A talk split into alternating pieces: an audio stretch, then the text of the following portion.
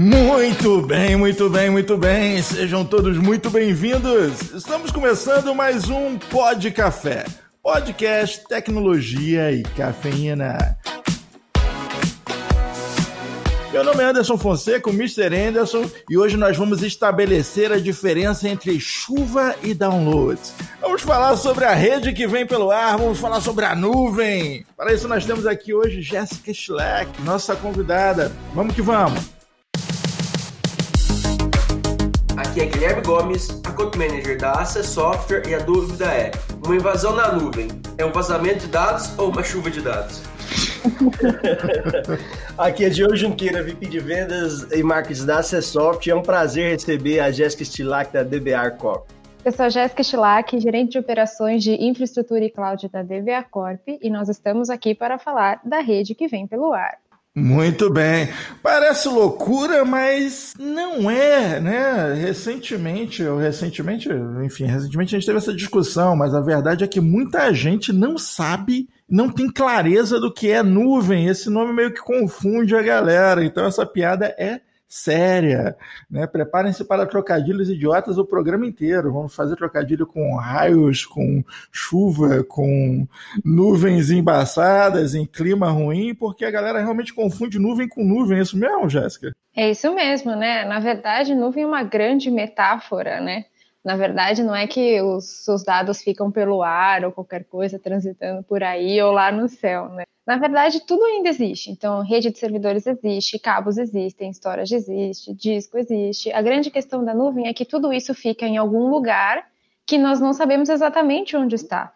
Por isso que a gente fala, fica na nuvem, computação em nuvem, porque é simplesmente um lugar que, né, um lugar físico, ele existe, só que nós não sabemos exatamente onde fica. Por isso que a gente usa essa, essa metáfora, né? Por isso que isso surgiu estar na nuvem, computação em nuvem, etc. Tem exemplos mais simples do que isso. Por exemplo, você acessa o seu e-mail, você baixa arquivo, isso está guardado em algum lugar, você acessa algo, então existe isso fisicamente. Então, por exemplo, o e-mail é um serviço em nuvem né? O e-mail clássico, né? Um, um hotmail da vida, da vida, qualquer coisa assim. Então a gente acabou já de aniquilar aquela fantasia de alguém ficar preocupado que seus dados estavam na nuvem e que na determinada chuva poderia vazá-los. É isso mesmo. não tem nada, a nuvem não tem nada a ver com a nuvem.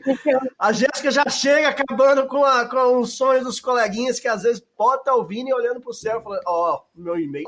Se chover, tá tudo tranquilo, tá? Certo. Depende de onde chover, né? Se em Morrinhos, uma coisa é ter certeza, a, a energia vai cair. Isso é meio loucura, até porque a gente, nesse podcast, a gente fala com gente do, do, do avançado ao, ao, básico, né? A gente que está começando agora, gente nova de TI, tem gente velha de TI. Um abraço, meus amigos velhos de TI. Mas é, realmente isso acontece, cara. Eu fiquei chocado, foi justamente com aquele programa de TV, a Jéssica mostrou pra gente uma pérola, um negócio maravilhoso, o cara ao vivo falando que a nuvem fica na nuvem, literalmente nuvem, que os dados vêm pelo ar, cara. Que parada é essa? Exatamente isso. Olha, é, foi, foi bem engraçado. Ele falou da importância, que é importante se reciclar como profissional, que a gente vai falar até um pouco disso mais para frente.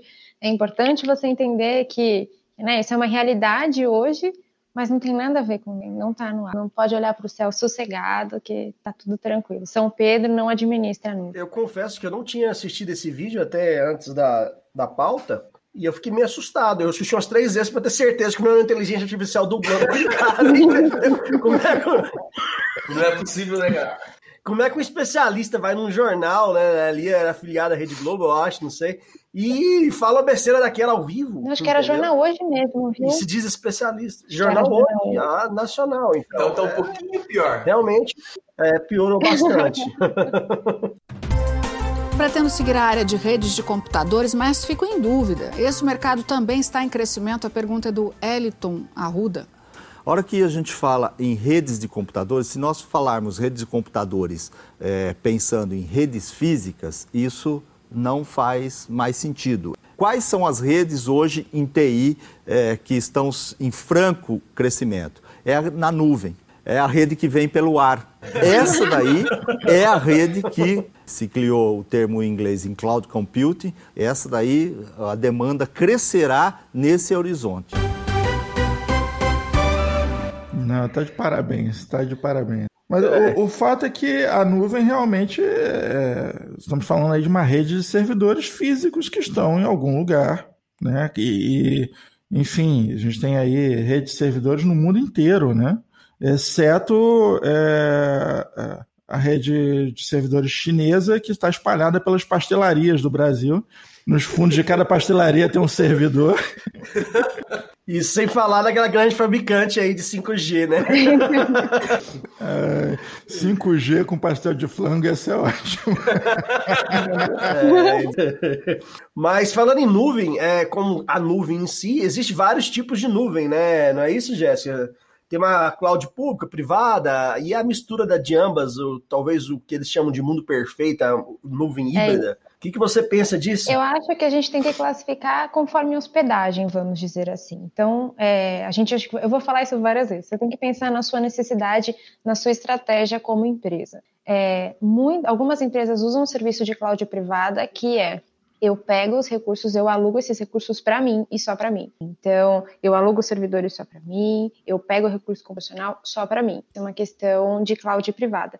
Como é, por que, que isso acontece? Empresas que precisam de alguma compliance não podem jogar isso em alguma infraestrutura partilhada, como governo, algumas instituições financeiras, digo algumas porque é, muitas já estão flexibilizando muito com relação a isso, mas a questão da cloud privada é que eu alugo recurso computacional para a gente. É, então, por exemplo, eu alugo um servidor, eu alugo não, um appliance só para a gente, eu alugo recurso computacional só para a empresa, só para aquilo funcionar. Essa é a questão da, da cloud privada. Outra questão que você pode usar a cloud privada é quando você precisa personalizar uma coisa muito específica para você. Porque, claro, quando a gente fala de cloud pública, já entrando até nesse conceito, você está é, alugando recurso computacional compartilhado. Então, você não tem, vamos dizer assim, é, uma personalização você tem aqueles produtos oferecidos por aquela cloud pública, que não são poucos, tá? São muitos, mas às vezes a sua aplicação precisa de uma coisa muito específica, é, a sua infraestrutura precisa de algo muito específico, seu banco de dados precisa de, um, de uma coisa muito específica, um recurso muito específico, que realmente só a cloud privada consegue te ajudar.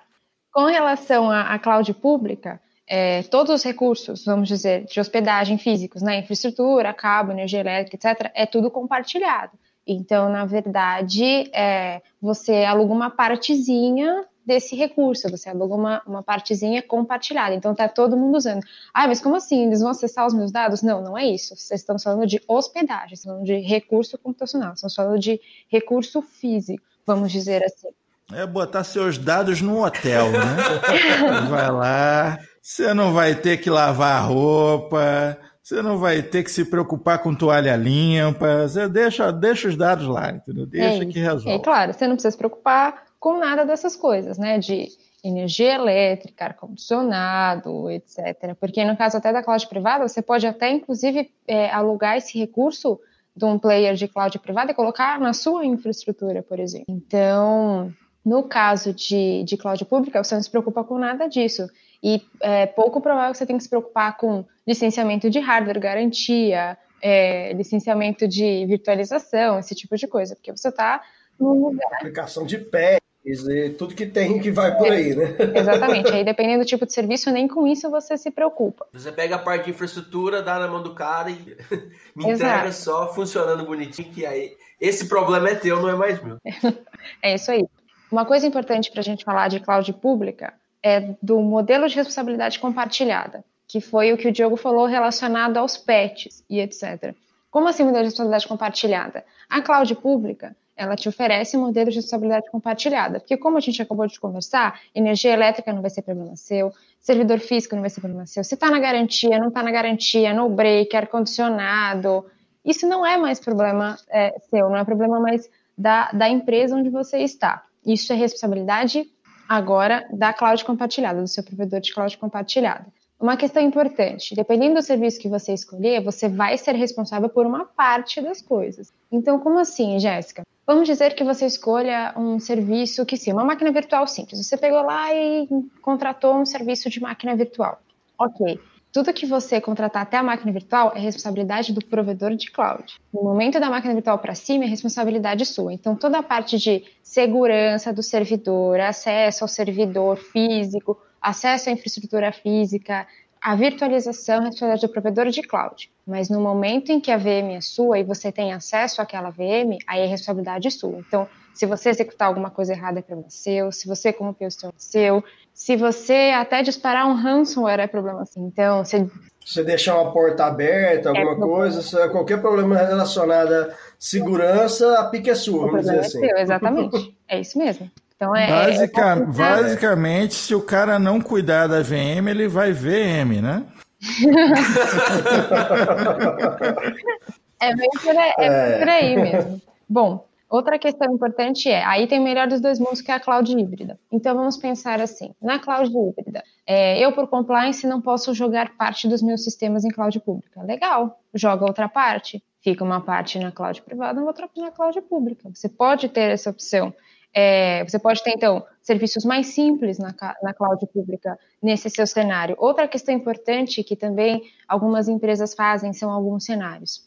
Eu tenho a minha cloud privada, ou eu tenho o meu data center, estou rodando normalmente, mas vou fazer uma campanha que a gente comentou agora, no Jornal Nacional dessa vez, vamos para o horário nobre. Vou para uma campanha, fazer uma campanha no Jornal Nacional, no intervalo antes da novela, eu vou divulgar o meu produto, vou divulgar a minha loja, vou divulgar o meu serviço, vou divulgar o meu portal enfim, preciso estar preparado. E é verdade, gente, isso acontece. A gente já, é, já cuidou de, de empresas que fizeram isso e é absurdo é, a, a, como isso é, prolifera, sabe? Como isso atinge as pessoas mesmo, como pega muita o tráfego aumenta muito naquele determinado, é um pico de tráfego fora do comum, Exato. né, que, que você vai receber. Exato, exatamente. A gente já viu, por exemplo, é, reportagens simples que aí o, o, cliente divulgou um portal simples, ele passou numa reportagem, divulgou um portal, sei lá, calcule o seu MC por exemplo. O portal caiu, porque era um site simples. Quantos, quantos acessos tem um site desse? Então, o portal caiu, porque foi numa reportagem, sei lá, no Globo Esporte. Então, é muito. De repente, ele não tinha capacidade para aguentar aquela, aquele tráfego, né? Aí que entra, talvez, a possibilidade dele poder a, escalar isso, de, mesmo que ele tenha uma cloud é, privada, es, aliás, mesmo que ele utilize ali a, a cloud pública, né? A, bom, mesmo que ele utilize ali a cloud privada, ele poderia arrumar, a, ter se preparado para escalar isso utilizando somente naquele momento a, a, a, cloud pública. Seria mais é ou menos isso. Exatamente. Então, no momento em que ele, né, ele tem uma estrutura dele on-premise, a estrutura dele em data center, que seja, ele pode mandar. A questão da cloud privada, a gente até citou, mas se for um problema de compliance, ele não vai poder fazer isso. Então, não é o caso dele. A cloud privada vai ter que escalar na cloud privada dele mesmo, porque compliance, se for isso mesmo, e sinto muito, um abraço bem apertado. Isso, isso também pode acontecer em sazonal, né? Imagina um período de Black Friday, por exemplo, e-commerce da vida. De repente, naquele período, ele tem, pô, tem que me preparar muito mais para receber um tráfego gigantesco aqui, né? É coisa que, por exemplo, quem tem o programa da, da caixa do, do, do, do do, do, do 600 aí, a, a caixa não se preparou, porque tem uma fila de sei lá quantas horas lá e o pessoal não está não tá conseguindo lidar com, com essa demanda, né? Não sei se é por ser órgão é, público, mas está bem deixado de é, lado. Né? Aquela, né? Tem as questões também, por exemplo, quando você vai comprar um ingresso, você não fica numa fila? Porque se todo mundo comprar ao é. mesmo tempo, né, a carga não aguenta. Caso Cai daquela empresa, enfim, né? Ou é, outro, outro exemplo também, fala muito do SISU, vai todo mundo se inscrever no ProUni ou né, pegar uma vaga no Enem, direto, direto sempre. Todo ano dá, dá alguma M. É, dá sempre merda mesmo.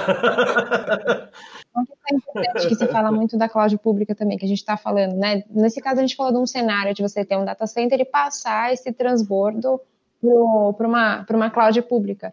Mas existem clientes que já são inteiros em cloud pública, já se preparam e a gente vai falar daquela questão de escalabilidade, que também é uma coisa que veio junto com esse conceito de cloud, né? Escalabilidade. Por que escalabilidade? Gente, assim, a facilidade que você tem de é, escalar isso é, é, muito grande, né? Tanto verticalmente quanto horizontalmente. Então, quando a gente diz verticalmente, é, é clássico, né? Você aumenta o recurso da máquina e beleza, mas pensa, você, você tá numa campanha, você precisa aumentar o recurso da máquina, um exemplo.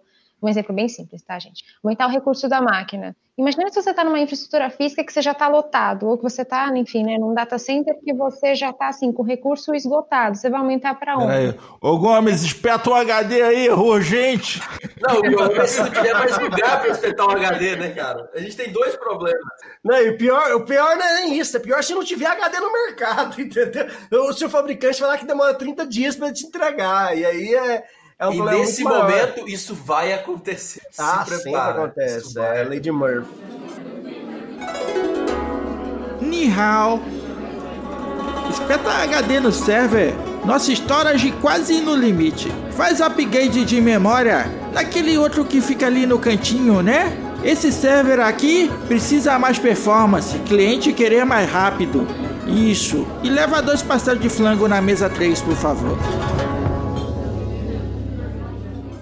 Mas a escalabilidade que, que a Jéssica comentou, eu acho que, assim, é, é- é ilimitada. Enquanto você tenha budget, você consegue escalar. é mais ou menos essa, isso. Essa é a mágica, né, cara? É, tendo budget, você escala à à vontade ali. A questão é, é, é muito simples, é assustadoramente simples como você consegue é, horizontalmente ou, vertical, ou, ou, ou, ou- de outras maneiras é, escalar essa, a, a potência dessas máquinas. É né, isso Jéssica? mesmo. A questão do horizontalmente, claro, é, a sua aplicação tem que suportar isso. Né? Horizontalmente, é. O, o verticalmente, na verdade, é assim, você aumenta o recurso computacional da máquina, mas horizontalmente você replica né, a mesma. Vou dar um exemplo, gente, bem, é, vamos dizer assim, é, fácil de entender, né? Você escala a mesma VM, né? Você escala a mesma aplicação, você duplica, né? Você faz vários gêmeozinhos dela, né? Isso é escalar horizontalmente. Mas a aplicação tem que suportar, né? Então, aí você tem que pensar em toda uma arquitetura para isso funcionar. Não é assim, a cloud não é milagreira, tá, gente? Eu vou jogar na cloud, estourei,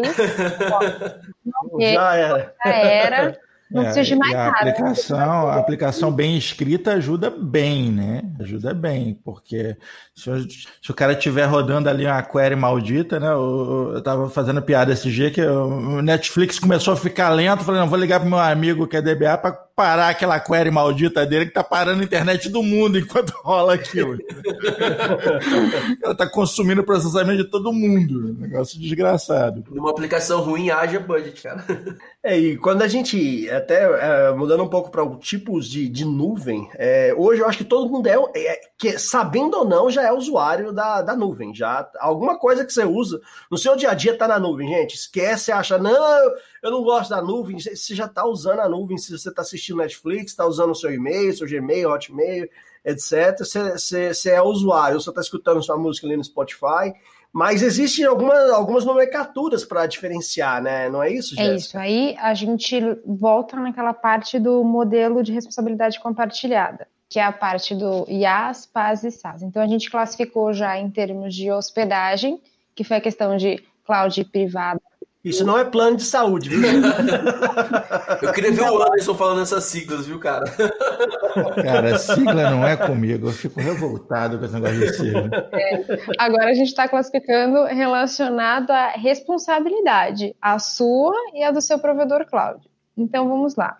Um exemplo. Uh, IaaS, que é infraestrutura as a service. Ó, gastei meu inglês, não te falar direito. Infrastructure as a service. Gastei meu inglês. Aê!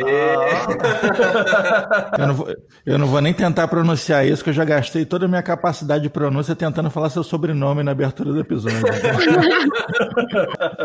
Olha, mas você falou certinho, ó.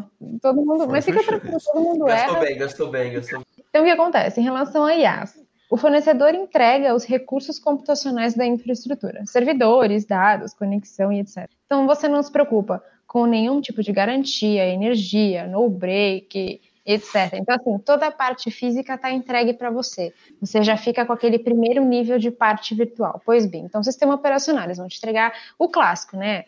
Os mais, né, os mais conhecidos, sei lá, um EC2 da Amazon, o Change do, do Google. Então, na verdade, você vai ficar com a parte de sistema operacional. Então, eles vão te entregar a VM pronta. Então, VM pronta que eu digo, com o SO lá instalado, etc. Um Windows, um Linux. Aí existem várias opções, porque muitos players, isso tá uma coisa a ressaltar, conhecidos desenvolveram várias soluções para rodar em nuvem. Então, você tem soluções de segurança, de monitoramento, de rede, você tem firewall. Então, assim, e assim, homologados pelo fornecedor. O fornecedor desenvolveu aquelas soluções para a nuvem, para rodar em nuvem. Então, exemplos clássicos de IaaS. Você tem lá o seu Linux, o seu Windows, para a gente não, não, passar muito desse mérito, porque a infinidade de coisas é enorme, você pode instalar o seu próprio sistema operacional, não é um grande problema, porque aquela parte da VM é sua, ele te entrega lá a caixinha com a VM, você pode instalar o SO que você quiser, pôr o programa que você quiser, o banco de dados que você quiser, e etc. Isso é bem, bem importante, né? E aí você não se, você se livra da parte de hardware, não se preocupa com isso. Hardware, energia. A gente tem a questão também do PAS. Porque, por que, que eu falo do modelo de responsabilidade compartilhada? Porque agora o provedor cuida de mais uma partezinha, então ele cuida de toda a parte do sistema operacional agora. Então, essa parte do sistema operacional não é mais problema seu. Então, atualização de patch do sistema operacional não é seu, porque no caso do IaaS, não, aquele SEO é seu. Então, se você fizer cagada naquele teu SEO lá, um beijo, que nem eu falei de um beijo, um abraço, mas aí é problema seu. É, a questão do PAS é o quê? Você sobe mais uma camadinha. Então, agora o provedor cuida de toda a parte de sistema operacional. Então, você já vai receber é, um outro tipo de, de serviço. Então, você já pode pôr a sua aplicação para rodar, você é, já pode pôr o seu banco de dados para rodar, mas você não se preocupa com a parte de baixo. Eles vão te dar já, é como se você já acessasse o banco pelo gerenciador de banco de dados, por exemplo. Você pega lá o seu, né, enfim, seu Oracle, conectar com o Oracle, com seu cliente Oracle, com o seu cliente SQL Server, você já conecta direto. O resto não é problema seu. Você decide lá o recurso computacional que você quer que o seu banco rode, fim, e você já vai embora. Ou aplicação. É. Você joga o seu Aí código. O, cara saiu do Ibis e foi para um lugar que tem serviço de quarto. Né? é mais tipo ou menos isso. Tipo isso. Aí, de repente, você saiu de um flat, né? Que é você que cuida, enfim, daquela parte de questão de arrumação, etc. Não é problema seu. Aí você fica à vontade só para usar o, o quarto. Interessante. E coisas interessantes também. É, você pega o desenvolvedor, você pega já a sua aplicação pronta, põe para rodar nesse tipo de serviço, por exemplo, e o provedor de cloud é responsável por cuidar de toda a parte de baixo e garantir que a sua aplicação rode. Claro, entramos naquele mesmo método, tá? Se você jogar uma porcaria, vai rodar uma porcaria. Não é, não é porque assim, a ah, cloud resolveu um problema, vou jogar minha aplicação porcaria lá, acabou, estourei. Não é assim que funciona. E tem a questão do. Ah, e tem os exemplos também, né? É, os mais comuns, tá? Que é o Amazon Elastic Beanstalk, tem o Azure Web Apps e tem o Google App Engine, mas são os exemplos só para vocês conhecerem. Mas tem o famoso RDS também, que é o de banco de dados da, da AWS, etc. Outra questão importante. Aproveitar que a gente está mencionando essa galera, Jeff Bezos, paga nós. Outra questão importante também, que é bom ressaltar: quanto mais você sobe a escadinha, então a gente estava em AS, você cuidava do SEO, agora você subiu mais uma escadinha, agora a gente está em paz. Quanto mais você sobe a escadinha, mais preso, vamos dizer, você fica ao serviço oferecido pela cloud. Em tese, não é que você tenha menos flexibilidade, você fica preso àquelas regras do jogo que o provedor de cloud te proporciona, porque afinal, nesse modelo de responsabilidade compartilhada, né, o provedor de cloud cuida de uma parte, você cuida da outra. A parte que você cuida, com certeza, é um pouco mais flexível, você consegue mexer, mas toda a parte de baixo, o provedor de cloud precisa ter algumas regras para manter aquilo funcionando. Não dá para todo mundo rodar tudo do jeito que quiser, porque senão fica inadministrável. Porque é muito importante lembrar que tem uma galera cuidando. Lembra? Não é porque a cloud é milagrosa, mas assim, todos os profissionais né, de infraestrutura e etc., eles continuam cuidando disso para gente. A questão é que está na nuvem, a gente não sabe onde está. Não é no céu. E nem quem está cuidando, não é mais o cara de TI que vai estar tá lá espetando HD para você. Beleza. E temos a questão também do SaaS, que você não gerencia nada e você só faz uso daquilo, que são os mais comuns que a gente conversou. O e-mail, né, um, uma, uma agenda que você tenha em qualquer outro lugar, e serviços, que tem um monte de Kanban que a gente usa bastante via internet. Geralmente, esses tipos de SaaS é acessado via portal web. Então, é mais ou menos nessa, nessa tocada. Então, qualquer sistema de monitoração que você né, não tem acesso, não gerencia, acesse via web, qualquer questão assim nesse sentido é um saco. Então, muito Service Desk Plus, né? Service Desk Plus, MDM, né? Desktop Server. várias soluções da Managing Engine. já fornece Exato. bastante coisa no modelo SaaS. Ah, já, já, já deixa o jabá aqui, acessa acessoftware.com.br barra cloud, que vai ver diversas soluções da Managing Engine ali que são destinadas ao mundo cloud. É isso, e mais comuns, né, também, enfim, Slack, Office 365, e aí vai, que são são esses, esses provedores que você acessa via web e aí você não cuida de nada mesmo. Você não sabe é, da parte de backup, você não sabe da parte de banco de dados, onde está isso, você não sabe nada. Você literalmente pega o serviço usa. Você contrata para usar e está resolvido. CRM, etc. Isso é, é uma divisão assim, é, vamos dizer assim, pensando na responsabilidade do seu provedor cloud. E são as principais classificações, tá, gente? Então a gente dividiu em três principais, mas existe hoje Container as a Service, que a gente vai falar um pouco à frente, Function as a Service, que vai falar também, mas de uma maneira bem mais superficial. A gente dividiu nas três principais, que são as três mais conhecidas, assim, não sei por onde começar, não conheço nada. Então aí esses são os três tipos de, de questão que você pode, de classificação que você pode é, considerar. E deixa eu te perguntar, Jéssica, qualquer serviço está disponível para ser utilizado na nuvem ou não? Não é bem assim.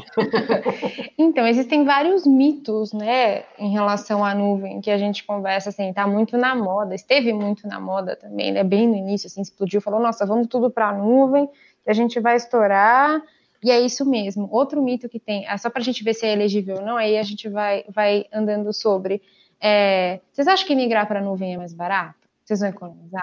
Esse é um mito assim que existe há muito tempo. Não, vamos para a nuvem que é mais barato. E com o dólar o jeito que tá, dependendo do jeito para onde você vai, pode se tornar bem mais é, caro, eu acho. Mas é, é, bem isso mesmo. Às vezes é, algum, muitos clientes chegaram na DBA Corp de início falando assim, não, quero ir para a nuvem. Tá, por quê? Não, quero ir para a nuvem, porque, enfim, né, é moderno tal, beleza, mas você sabe quanto custa, quanto é?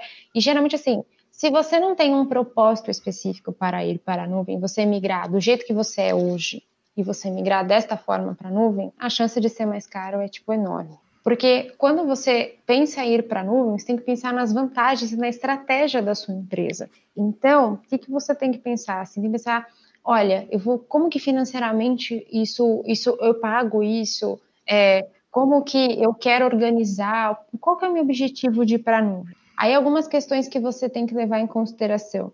Eu quero ir para a nuvem porque realmente eu não quero mais se preocupar com hardware. Legal, é um motivo. Eu quero ir para a nuvem porque eu quero ter facilidade para o meu ambiente ser escalável. Eu estou num projeto, a gente está migrando a nossa aplicação, nós estamos mudando porque eu quero que seja, né, enfim, escalável tal. Ou eu tenho esse objetivo no final, mas hoje eu não tenho expertise, eu não tenho capacidade, é, a minha empresa, o meu time ainda não tem capacidade de estar entrando nesse mundo. Então eu quero entrar erra errado, muitas aspas, tá? Eu quero entrar do jeito que eu estou, e aí eu lá vou fazendo os ajustes, as migrações, arrumando a minha aplicação, e etc, etc, etc. Porque não é assim, você pega e migra para a nuvem. Tem um preparo, é, não é o mesmo tipo de, de infraestrutura, então a gente tem que pensar muito bem, assim, quando eu digo não é tipo de infraestrutura, não é que não é servidores, etc. Mas existem outras regras do jogo, existem shapes específicos para você ir numa uma pública, existem as regras do jogo que eu expliquei para vocês, que é o provedor que oferece. Ele tem que dar essas regras do jogo pelo simples fato de que ele precisa administrar todo mundo, ele precisa cuidar de todo mundo. Se virar casa da mãe Joana, e aí todo mundo faz o que quiser e administra o que quiser, entende? Não, não pode pensar que migrar para a nuvem vai resolver todos os seus problemas, porque se você migrar cagado, vai cagado, não transporta. é, eu, tenho, eu tenho um cliente aqui de verdade. Né? Fica uma, uma cagada escalável, né, Jéssica? Mas eu, eu, eu tenho uma que a gente pode até falar mais para frente. Ele, ele falou uma coisa muito interessante. Ele falou assim: eu não transformo merda em ouro. Se você der merda, merda. Mas ele falou, e foi muito engraçado. Então, é muito importante você pensar nisso. Pra gente chegar na parte de elegível, tá? Então, eu tô falando de vários mitos. Outra coisa que todo mundo fala.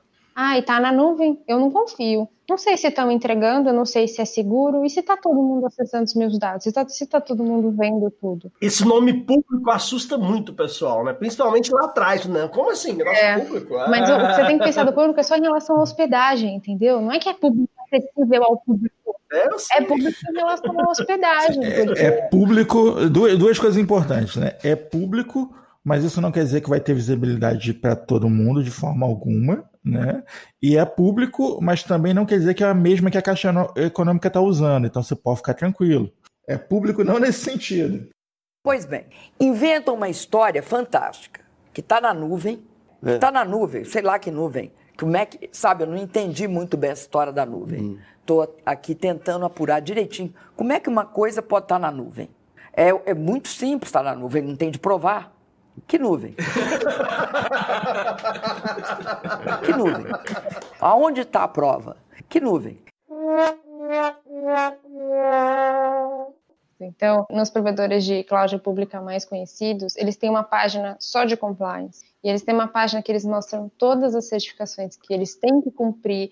E além das certificações de segurança mais comuns, eles cumprem legislações. Então, eles estão em compliance com várias legislações do mundo. Então, né, a GDPR, que agora está falando bastante, porque a LGPD foi baseada nela, e algumas coisas nesse sentido. Então, eles cumprem várias, é, é empresa, eles cumprem várias situações, por exemplo, de PCI, que a gente fala, né, que é de cartão de crédito, financeiro. Então cartão, não é assim, né? tipo, beleza, a gente. E, é, e, é, e, detalhe importante, é tudo coisa importada, viu, gente? Todas essas tecnologias de, de organização é tudo coisa importada. Nada disso nasce no Brasil, entendeu?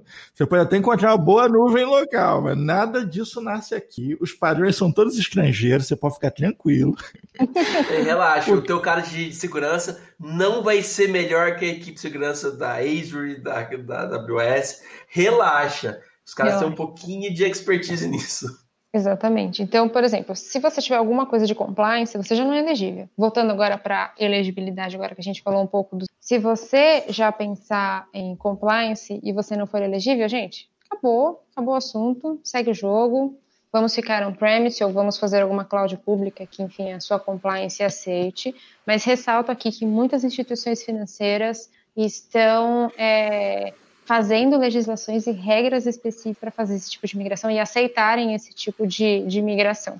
É, outra questão importante, faz as contas direito, tá? É, faz as contas antes de ir, isso é muito importante. Justamente porque você precisa é, entender se financeiramente isso compensa para você.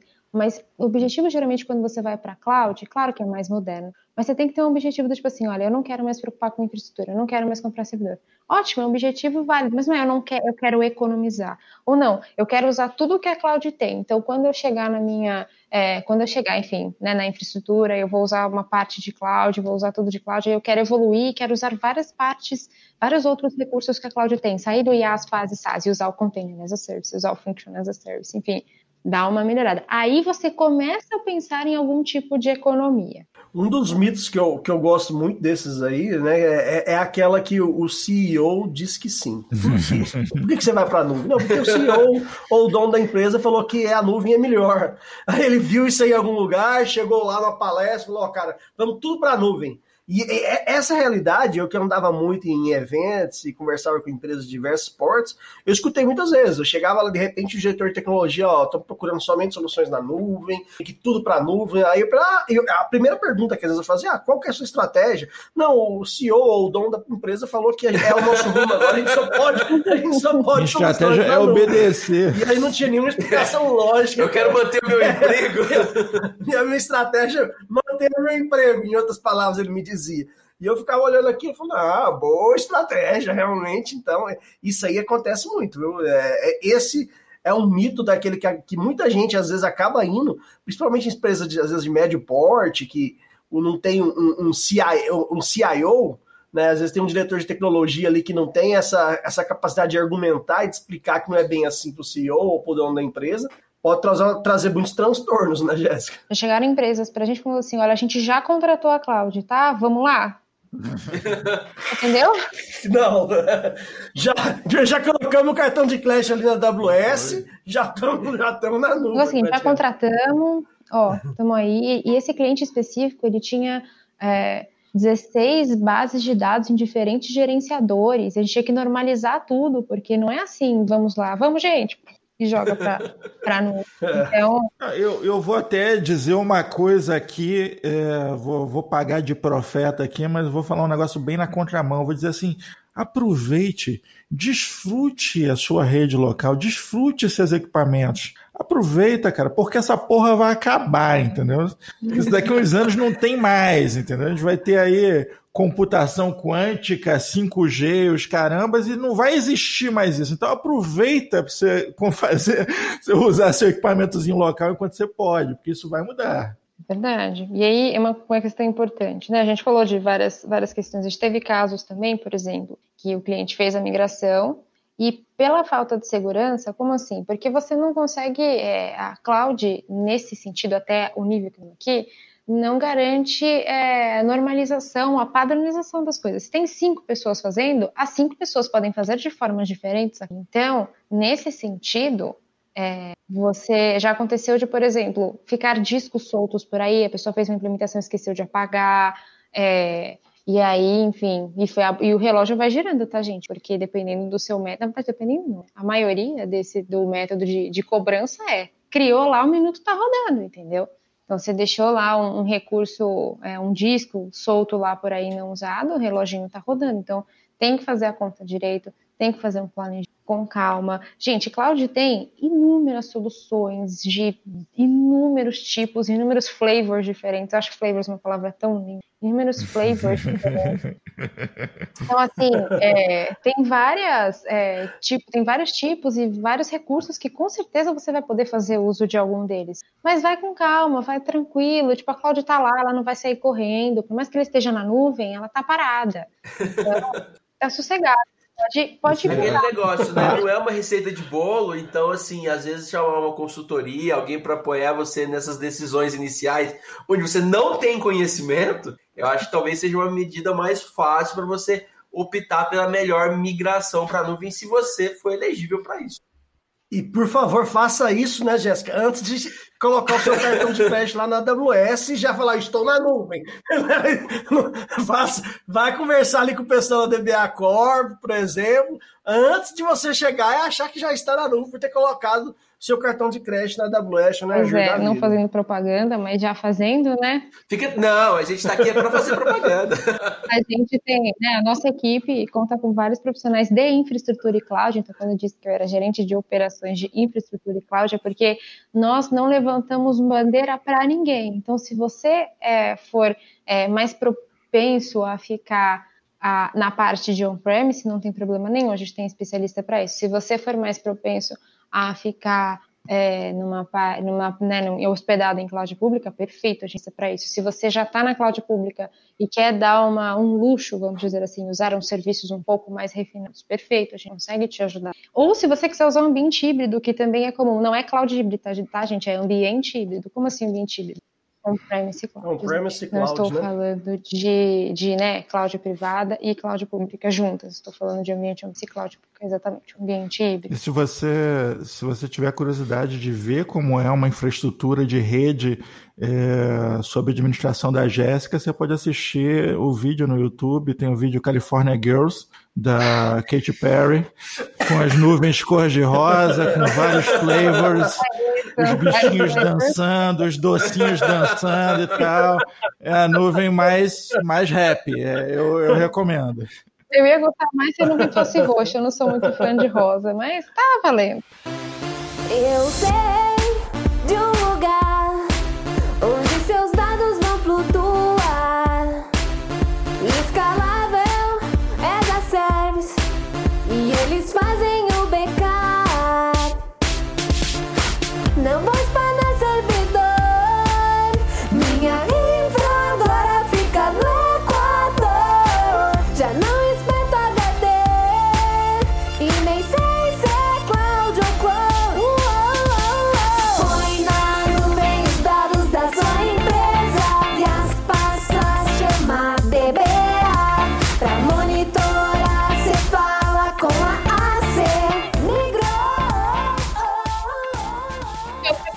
muito importante. Financeiramente, algumas empresas optam para ir para a cloud. Por quê? Agora, não, um, um, abre parênteses, fecha parênteses, vou tentar ser a mais é, rápida e breve possível, que é uma parte mais de administração de empresas, contabilidade e tal. É, nós temos quando você compra um servidor, o que dá muita dor de cabeça é você chegar para o seu chefe e falar assim: olha, chefe, 5 milhões aqui de servidor, mas ó, vai durar uns 5 anos, tá? Então fica tranquilo, um milhãozinho por ano, tal, fica suave, né?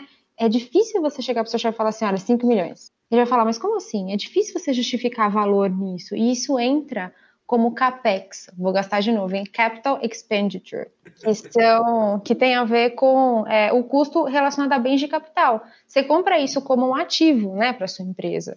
É, a questão é a dedução do imposto de renda, porque você não consegue deduzir já no ano em que você faz a compra, você tem que deduzir de 3 a 5 anos depois. Então, algumas empresas optam, claro, além da flexibilidade, isso é um dos fatores decisivos. Tá? A gente tem uma empresa vai migrar para a cloud porque vai deduzir no mesmo ano. A questão do OPEX é um pouco mais flexível porque ele entra no seu balanço, né, no seu DRE, enfim, como compra de serviço, né? Na verdade, você está usando um serviço. Então, a cloud entra como um serviço, então ele entra como OPEX. De novo, Operational Expenditure. Então, ele entra, ele entra como é, custo operacional, vamos dizer assim, ele entra como serviço. E aí, você, como você paga como serviço, você pode deduzir no mesmo ano. Então, tem que tomar só esse tipo de, de atenção. E outra coisa, importantíssimo, se você paga com cartão de crédito, todo o seu financeiro precisa fazer todo o trâmite fiscal para pagar os impostos. Se tá? não dá problema. É, não dá, dá problema. Você não pode crédito lá e falar, firmão, ninguém está me vendo aqui. Tô... É, não, você vai, ter um, você vai ter problema Muitas uhum. empresas não sabem disso. E aí vão lá, passam cartão de crédito, acho que está tudo bem. Aí vem uma fiscalização, alguma coisa assim. Não é comum, mas vem e aí já era, né? Tá seis meses usando, sete meses usando, oito, enfim. E aí que descobre que tem que fazer. Tem empresas especialistas, tá, gente, responsável por fazer esse billing para você. Então aí você paga essa empresa e a empresa cuida de todo esse trâmite de dólar, imposto, etc, etc, etc, etc. Faz toda a nacionalização para você.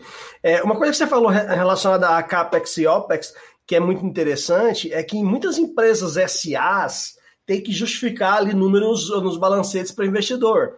E aí chega um investidor lá para o número ficar de, da maneira que atenda a expectativa, falando, eu não quero ter gasto de capex aqui, porque isso vai, vai impactar meu balanço, ah, e isso não vai ser legal. Eu vou ter algo imobilizado, vamos dizer assim. E aí a pessoa e vem a direção lá de cima, é que nós, nós vamos ter que investir somente em OPEX. O, nosso, o seu budget não importa, era, era CAPEX, seu budget agora é OPEX. Se vira. E aí vem a virtualização, ou vem a, a, a, a, o movimento de cloud como uma opção grande para essas empresas. Eu conheço diversas aí, empresas grandes, gigantescas, que simplesmente o budget de CAPEX sumiu. É, é um dos fatores decisivos, mas recomendando e falando novamente, não pode ser único, porque você pode não ser elegível. Você pode é, ter alguma parte da sua infraestrutura que não, não pode ir para a nuvem e etc né? Outra questão importante que, que eu lembrei, eu acho legal a gente, a gente ressaltar. É, a gente teve, um, teve, teve todo esse boom em março do home office. Vocês acham que todas as empresas estavam preparadas? Eu acho que é a minoria. É mais fácil perguntar quem estava preparado para quem não estava. Porque... Então, é... imagina, que, imagina o que aconteceu. Eu tinha, a gente tem um cliente, na verdade, que ele tem um ambiente híbrido. Como assim? Ele tem uma parte on-premise e uma parte em cloud. Só que todos os sistemas dele já estavam em cloud. Ele estava com a parte on-premise mais local, que é o mais comum. Você, enfim, deixar um Active Directory lá, um, né, um WSUS, uma coisa assim, né, para sustentar as pessoas que estão lá. Eles não tinham home office. Onde vocês acham que a gente implementou a solução que foi mais rápida? no ambiente on-premise dele ou no ambiente cloud dele? A gente, tinha que, a gente teve que tomar essa decisão. Ele falou assim, gente, eu preciso implementar um home office por uma VPN para todo mundo aqui. Para onde vocês acham que a gente foi? Eu imagino que vocês foram para cloud, no ambiente cloud dele. E foi, e foi porque a, a, a, velocidade de implementação é muito mais, mais rápida. A gente conseguiu subir, enfim, uma infraestrutura inteira de VPN e tudo, até porque os serviços dele já estavam nessa parte de cloud.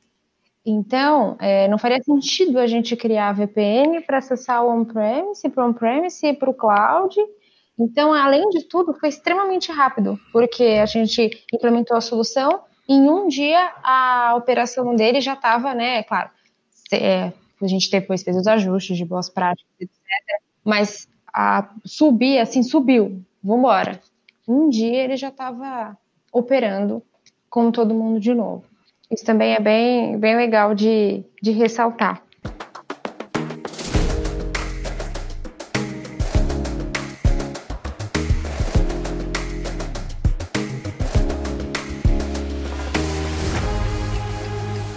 Jéssica, e uma coisa que, que é interessante é os modelos de backup que existem na nuvem, né? Porque, por exemplo, quando você está numa solução SaaS, você não tem que preocupar um, se é um software as a service, né? Você não tem que preocupar com aquele backup de dados, ele está sendo feito ali automaticamente. E nos outros cenários, como é que funciona?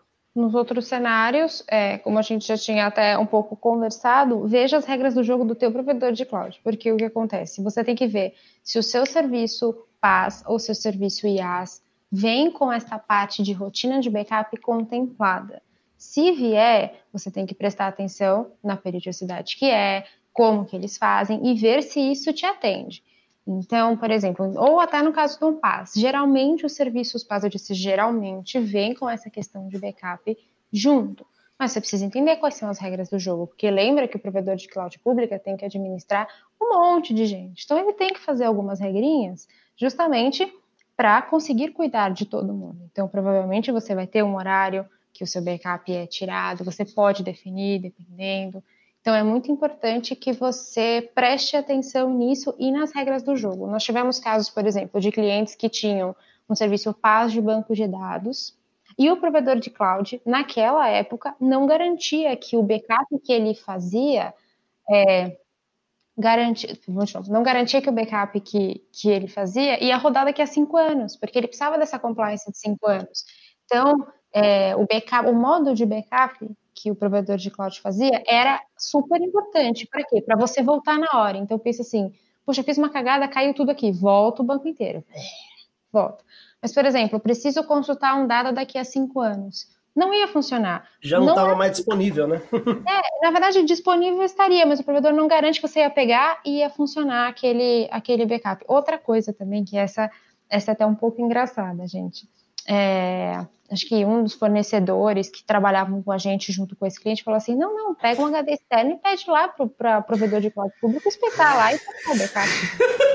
a gente falou, claro. Nós falamos, é óbvio que a gente vai conseguir fazer isso. E a gente explicando, olha, não é assim, tem uma série de regras de segurança. Não é, oi, tudo bem, eu estou te mandando um HD externo, por favor, espete aqui. Pluga ele aí. É Meu Deus! Os backups do provedor de cloud são para garantir né, a volta lá. Não necessariamente, a maioria das vezes, não mesmo, volta em outro lugar, tá? É isso aí, não é, você não consegue exportar ele para outro lugar, não é, não é assim que funciona. É, é importante você entender as regras para você saber como é que você está jogando, né? Exatamente, como é que você está jogando. Às vezes, pode não servir para você e você usa uma outra solução de backup. E novamente ressalto, vários players de backup fizeram soluções para players, players públicos, né, para provedores de cloud pública.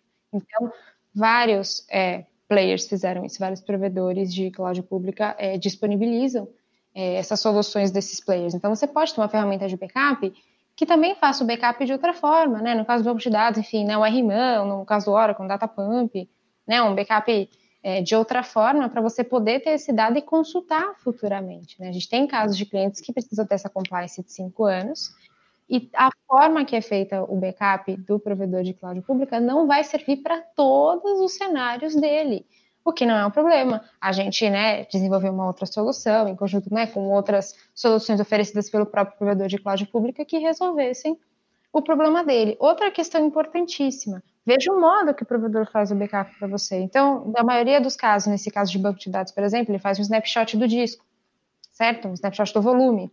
Legal. Então, se ele faz um snapshot do volume, imagina se você tem um banco de dados de 5 tera e ele fez snapshot do volume. Você quer consultar daqui a três anos uma tabela. É raro? É raro. Mas se chegar uma auditoria, você fala assim, quero uma tabela. Você vai voltar uma base inteira de cinco anos para consultar uma tabela? Ou, por exemplo, caguei numa tabela.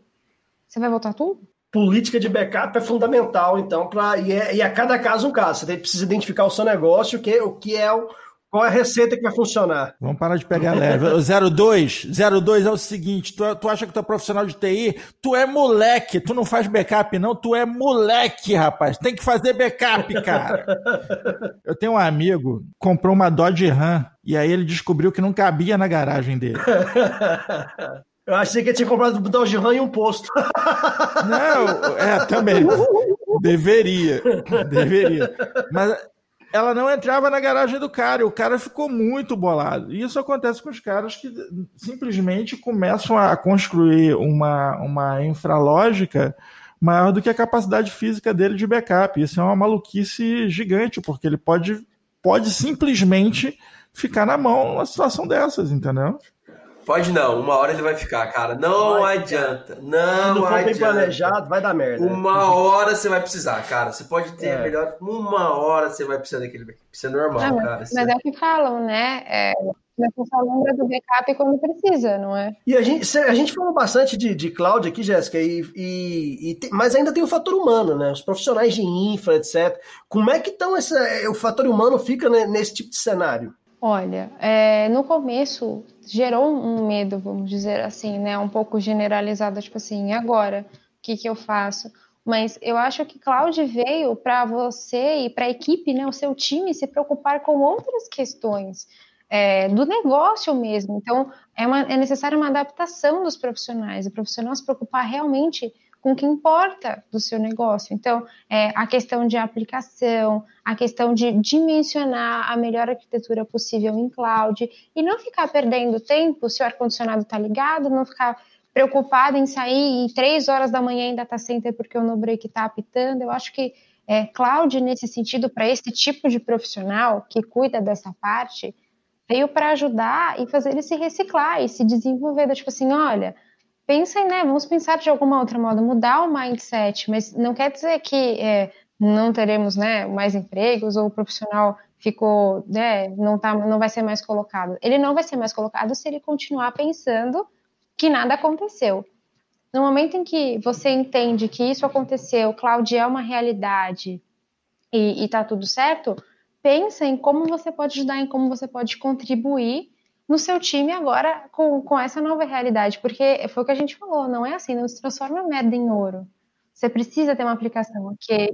Você precisa, é, enfim, ter uma arquitetura correta, você precisa lembrar do backup, você precisa cuidar do backup, você precisa, sim, fazer testes de restore normalmente, você precisa fazer todas essas coisas. Tudo isso é, são tarefas humanas, né? Então, o profissional que se, se adaptar e se colocar um mindset correto para a nova realidade, que é inevitável, como diz o Anderson, que vai, vai tudo virar em algum momento ou outro, é, o profissional com certeza vai abrir uma, uma, outra, outras funções que nem existiam há algum tempo atrás, né, Jéssica? Exatamente. É tudo, é tudo, tudo se transforma, né? Nada se cria, é, nada se E a automação está vindo forte, né? então tudo que você consegue automatizar para dar mais tempo para o profissional para fazer coisas que alinham mais a TI ao negócio, é todo mundo fala de automação, todo mundo está buscando isso. Você conseguir tirar esse problema que é cuidar da infraestrutura, passar para outra pessoa, e você pegar esses mesmos profissionais, mudarem o, o mindset deles para alinhar com a TI ou ao negócio, você não vai perder seu emprego, você vai produzir mais, né? Só que de uma, de uma outra forma. Eu tô com uma cartinha de um leitor aqui que ele diz o seguinte: ó, eu sou responsável exclusivamente pela infra da empresa e o meu chefe está colocando tudo para nuvem. Isso significa que eu vou perder meu emprego? Significa.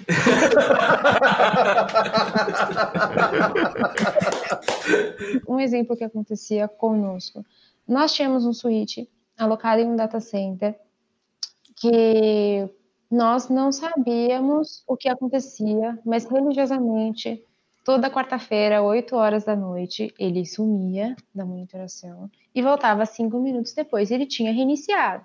Calma aí, o Switch ia tomar café todo dia no mesmo horário, é mais ou menos isso. Isso. Aí o que aconteceu? Passou umas duas, três semanas falou assim: quer saber? Vamos lá. Vamos, a gente foi no horário, sentou quarta-feira, ficamos olhando para o Switch. Vamos lá.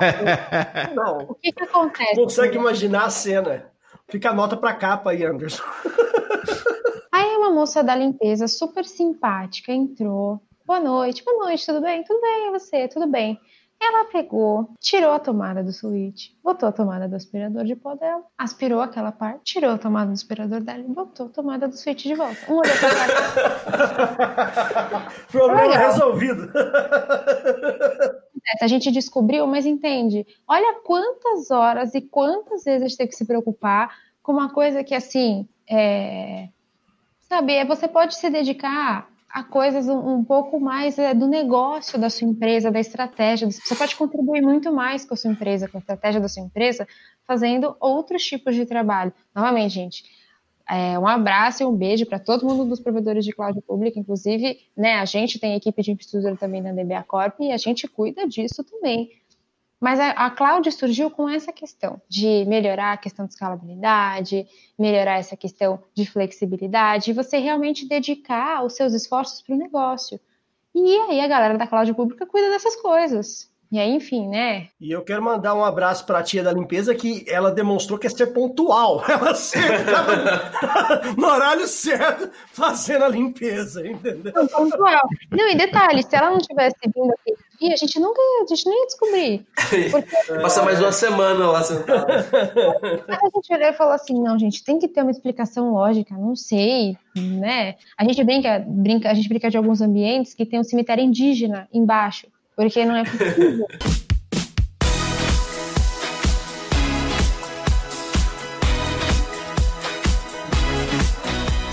Não, peraí, vamos. É, é, eu gostei do lance do, do, do, cemitério indígena porque faz muito sentido na minha cabeça, entendeu? Especialmente se rolar a dança da chuva, tá tudo associado com nuvem aí. Nuvem.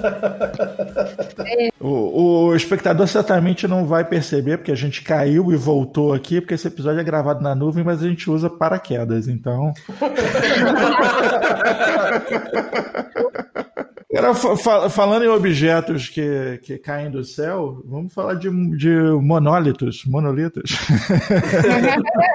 microserviço. Vamos falar de microserviço. Então vamos pensar assim, gente. Vamos imaginar um cenário, ok? Então, é, eu sou, né, com a minha equipe de TI, é, nós migramos é, os serviços do, do cliente para a nuvem, é, respeitando as categorias que nós tínhamos definido do IaaS, PaaS e SaaS, nesse primeiro momento. Então, a gente tem de VMs, né, a serviços PaaS e algumas partes de, de CRMs em SaaS, por exemplo. Só, um, só para a gente pensar num cenário, ok, migrei, olhei tudo falei assim, meu, quero agora fazer uma coisa diferente, quero ir para outro patamar, veja Bruno Henrique, minha mãe é flamenguista, vamos para outro patamar. E vamos lá para outro patamar, ok. Eu quero ver o que outras coisas que a cloud pode me oferecer. Gente, vamos falar de uma parte de automatização, mas assim, inúmeras outras coisas que você pode fazer, ok? Mas vamos falar de uma parte de automatização. Vamos por partes. Monolito ou monólito, enfim, a gente fala monolito, a gente fala monólito. Eu gosto de falar monolito. Não sei se o termo certo é monólito ou monolito, mas eu gosto de falar monolito. Monolito é a nossa aplicação conhecida. Mas assim, eu quero melhorar a minha aplicação, de negócio, quero, enfim, deixar ela de outra forma, eu quero que a minha equipe de desenvolvimento consiga trabalhar em mais frentes. E não que a gente tenha que agendar sempre uma, né, uma compilação da aplicação inteira e uma publicação da aplicação inteira. Quando a gente fala aplicação inteira, é que a gente está falando de monolito ou monólito. Quando a gente está falando de monolito ou monólito, é a aplicação inteira, que tem as três camadas lá de apresentação, negócio e dados, tudo no mesmo lugar. Isso é monólito. E aí você pensa assim: tem uma aplicação. Qual é o problema disso? Tem uns únicos pontos de falha. Então, se alguém errar alguma coisa numa parte da aplicação, pode comprometer a aplicação inteira. E aí você vai ficar fora mais tempo até corrigir, etc, etc, etc. Aí que surgiu a questão do microserviço. Como assim? É como se você pudesse publicar partes da aplicação separadamente. Então, cada equipe é responsável por uma parte da aplicação e elas são publicadas separadamente. Exemplo perfeito de microserviço. Você entra no seu internet banking, você conseguiu entrar, você conseguiu ver o seu saldo, você conseguiu fazer um pagamento, mas não conseguiu fazer uma transferência. Deu dá um erro lá genérico, que você não tem a menor ideia, que ele dá, né, ele te reembolsa, né? No caso do meu banco, por exemplo, quando dá o erro, ele fala transferência suspensa, ele me reembolsa, não explica nada, fala, obrigado, tente novamente um outro dia. E tudo bem. Por quê? Por que, que Ó, é esse erro não é aquele erro de saldo indisponível, não, gente. É não, só... não, não. aí, você, aí você já estou acostumado. Não. Dá um erro genérico lá. Ok. Então, você entende, você entende ou imagina que essa aplicação trabalha em microserviço. Por quê? Você conseguiu acessar o serviço de login, você conseguiu acessar o serviço de saldo, você conseguiu acessar o serviço de pagamento, mas o serviço da transferência estava comprometido. Então, é por isso que é microserviço. O microserviço é um serviço, cada microserviço é um servicinho pequeno que roda uma parte da sua aplicação. E eles todos juntos, numa mesma infraestrutura, informação importante, numa mesma infraestrutura, rodam a sua aplicação inteira. Então, são vários pedacinhos, vários servicinhos, né? Até tem uma referência que ele fala, né? Você pega um monstro e divide em vários monstrinhos. Então, são vários servicinhos que você usa para executar em partes da aplicação. E eles juntos formam a aplicação inteira como um todo. Não, isso Qual é genial, que você simplesmente troca aquela situação de merda generalizada para merda localizada, né? Você deu um, deu um probleminha ali, ele é só ali, né? Você vai e resolve, né? até para updates, para o que for, é, é muito mais é, engenhoso. monitoramento também, né? Uma vez que você monitora os microserviços, é mais fácil identificar o que está perigando cair. E aí fica mais fácil você identificar o erro antes dele acontecer ou quando ele acontece, você saber exatamente o que aconteceu. Agora, imagina no outro cenário, né? Quando acontece algo ali naquela aplicação inteira, até se identificar onde está o problema é muito mais difícil, né, né Jéssica? É, e outro impacto para o cliente. Você acha que o cliente já ia ficar é, bravo, para não dizer puto, vai? O cliente ia ficar bravo se é, ele já não entrasse logo de cara? Ou ele vai ficar 20% bravo? Ele vai ficar 20% bravo, porque ele conseguiu fazer 80%. É, só uma parte não funciona. Você aumenta, você aumenta a experiência do usuário. Então, o que, que acontece? O microserviço, por isso que eu, por isso que eu falo para vocês assim, que é muito importante pensar na sua estratégia como empresa e escolher o serviço adequado para isso. Né? A gente está falando aqui nem de machine learning, a gente está falando nem de big data, não estamos falando de nada aqui, nada, nada, nada, nada. Não nesse episódio, aguarde o próximo. a gente vai trazer a Jéssica aqui. Chegaremos lá. É. O, o lance é o seguinte: estou preparando a minha empresa para fazer um voo intercontinental. Vou voar de monomotor? Não é uma boa ideia. Tem um motor só, se parar, vai parar tudo. E aí a questão, é, nesse sentido, é pela experiência do cliente, mas tem alguns desafios. Porque quais são as características do microserviço? Não necessariamente os desenvolvedores precisam desenvolver na mesma linguagem. Então, o microserviço pode garantir que uma função seja feita em Python, outra função seja feita em Java, e tá tudo bem. Mas qual que é o grande desafio? Como que a gente vai rodar tudo isso numa mesma infraestrutura e como a gente vai garantir a organização desse deployment? Porque tem que ter alguma leve organização, senão vai todo mundo subindo sem muita ordem e né, sem muito controle, e também isso dá um problema lascado. Então vamos por partes. Isto posto, a gente pensa em container. Por quê? Imagina só, eu estou fazendo uma aplicação que tem uma parte em Java, uma parte em Python, uma parte em outra linguagem. Como que numa mesma infraestrutura eu vou conseguir desenvolver nessas três linguagens, a fazer esses serviços rodarem nessas três linguagens? Tem uma parte de pré-requisito embaixo, né, bibliotecas e etc, e afins e, e, e tudo mais. Você vai serrar a sua infraestrutura em partezinhas? Você vai pegar a sua máquina e vai sair serrando? Não faz sentido. Por isso que existe um termo chamado container. O container garante que você consiga rodar, né? Ele divide esse SO em vários pedacinhos e garante que você consegue rodar tudo no mesmo SO. Então, você no mesmo sistema operacional consegue rodar, uh, tem um containerzinho com um microserviço em Python, um containerzinho com microserviço em Java, e assim vai e etc. E aí tem uma, algumas maneiras que eles se comunicam entre si, muitas vezes, ou a maioria das vezes, via API, né? Não seria isso também, Jéssica? Ali entra ali talvez parte de, de, de Kubernetes, que seria para fazer a, a, orquestração desses containers que você disse, para eles se comunicarem, né? Que, querendo ou não, no final das contas é um produto só, o cliente final. Exatamente. Aí a gente tem que organizar em, em várias, várias ferramentas, vamos dizer assim. É, a ferramenta mais comum que existe hoje para você ter um container, só ter. Vou subir um container, ou um, dois, três, enfim. Vou subir três containers. É o Docker, a baleia azul. Aquela baleia azul. É, é o Docker. Agora, quando você fala de Kubernetes, é assim. Teoricamente, o Docker é manual. Como assim manual? Você tem, você vai lá, sobe o container, você vai lá, cria um, você vai lá e faz todas as suas, é, vamos dizer assim, todas as suas manutenções. O Kubernetes é um orquestrador de container. Como assim? Ele organiza a bagunça, né? Ele vai lá e arruma tudo. Então, assim, ele tem algumas automatizações, sim. Ele controla essa bagunça de subir um container, é, enfim, matar um container se precisar e recriar e, e, tudo mais, né? Porque a questão do container é assim, é um código, então você pode, se tiver algum problema, ele identifica, mata, tenta voltar. Ele tem esse tipo de gerenciamento. E ele também tem, né, um, uma, uma parte para você gerenciar e poder olhar todas as aplicações que você pode é, rodar em microserviço, etc, etc, etc, etc. Players em cloud oferecem o próprio Kubernetes, porque ele é agnóstico à infraestrutura, então ele realmente pode rodar em vários players de cloud pública, e alguns players específicos oferecem o próprio. É, o próprio orquestrador, por exemplo, o próprio gerenciador de, de container. Agora, uma questão importante. A gente falou, a gente, essa parte de container resolve a questão de, é, vários microserviços rodarem no mesmo SO, compartilharem um, uma mesma infraestrutura. E quando a gente fala da questão de coordenar toda essa, essa parte de deploy de aplicação e etc., existe um termo, não vamos entrar muito no mérito, que é o CI/CD. Todo mundo fala, ah, minha esteira é CI/CD. Então, quando aquele cliente falou que não transforma merda em ouro, é mais ou menos isso. Se o, se o desenvolvedor fizer uma parte da aplicação merda, a esteira não vai transformar em ouro. Né? Então, ah. vai continuar merda. Ah. então, foi, foi, foi para isso, que, foi isso que ele disse. Então, o que, que acontece? Só para a gente é, deixar um gostinho, a gente pode fazer um outro pó de café.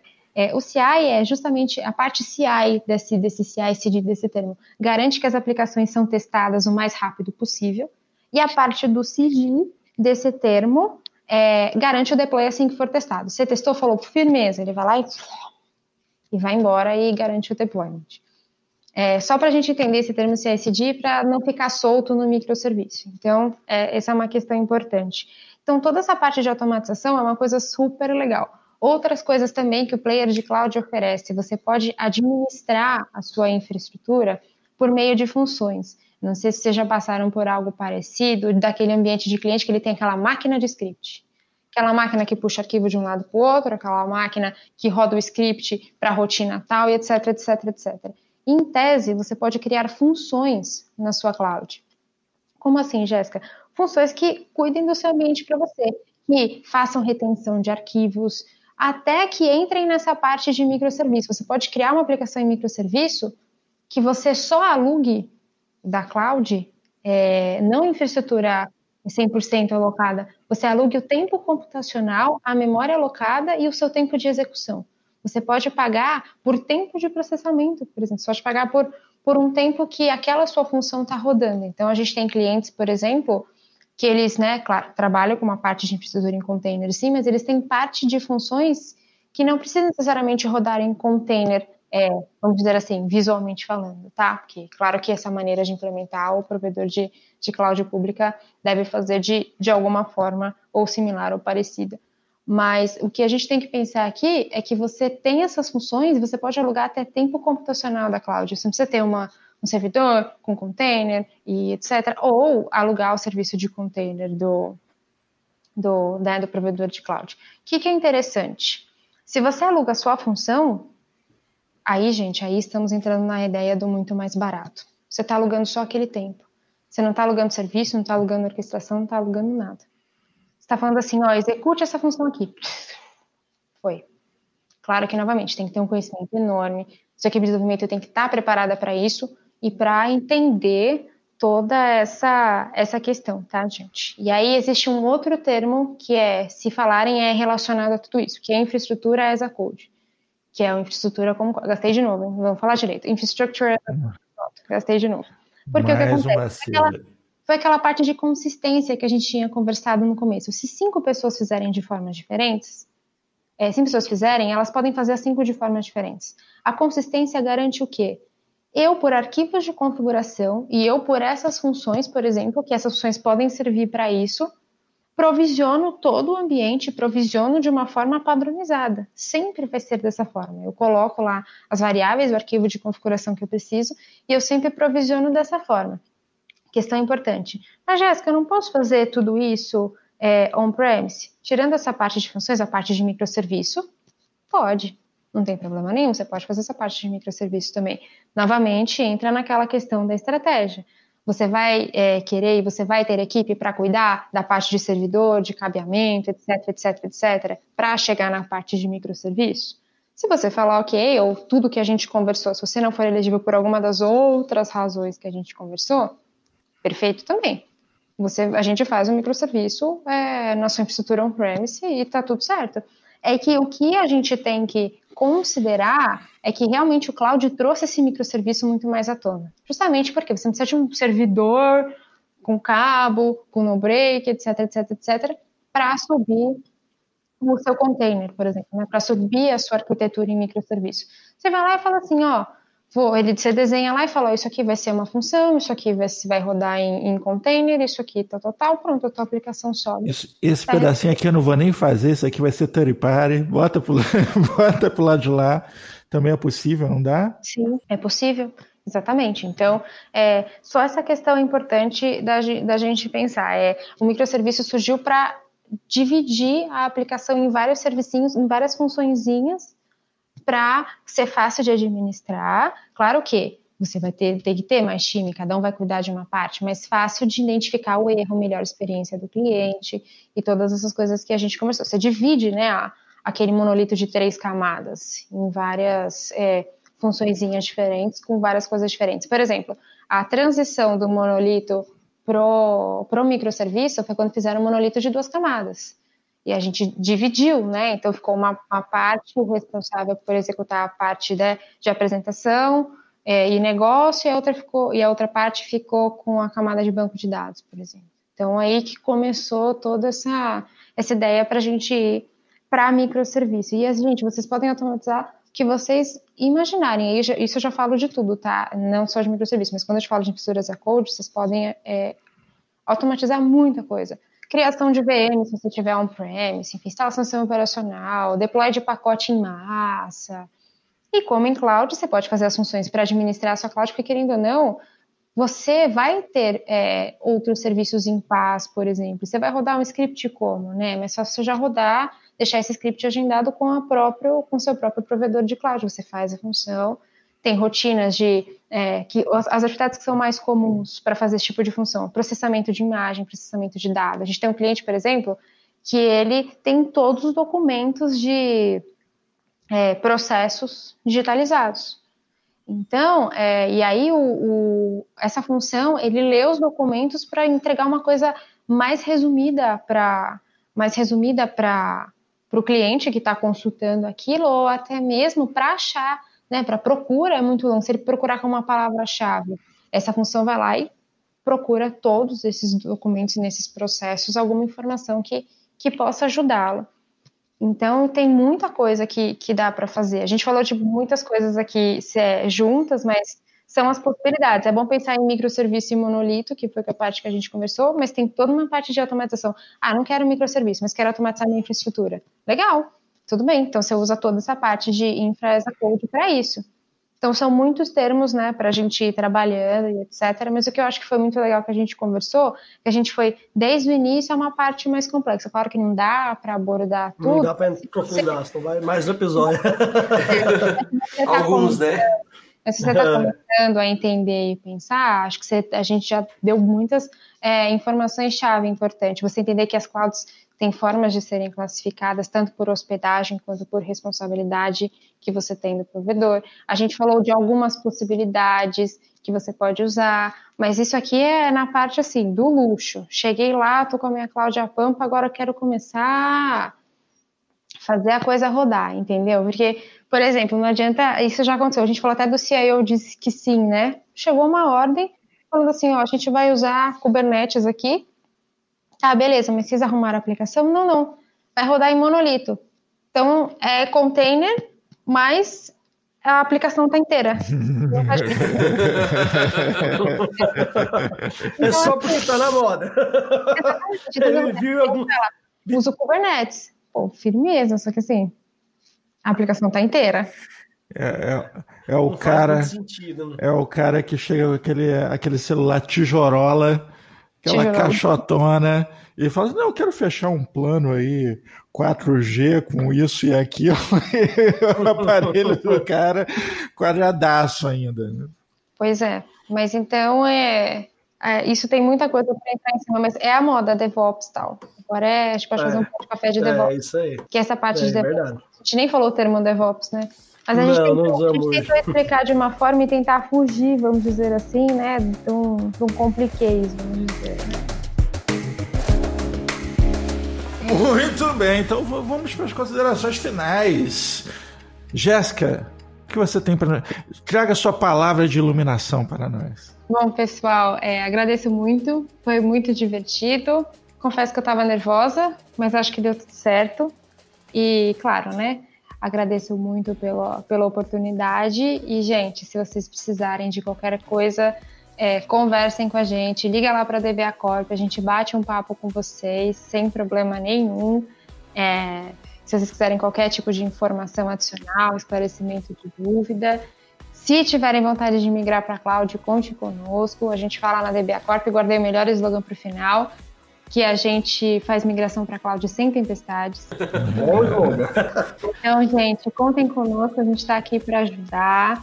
E precisando da gente é só chamar. E eu vou falar que nem o Jores falando dele, né? www.dbacorp.com.br. E até lá, gente. Até mais. Valeu. Muito obrigado, Jéssica. Foi muito, muito bom. Muito, muito bom mesmo. E, gente, antes de passar o cartão na AWS, dá uma planejada antes, por favor. Ah, pô, liga para a DBA Corp. É, isso que os caras, é. Porque, assim, Agradeço aí. Não é simplesmente vou mudar disso para aquilo. Não, migração é um processo complicado, meu querido. É, é, mudança. Você não acha que vai chegar do outro lado sem quebrar um copo, não, porque o negócio não é simples.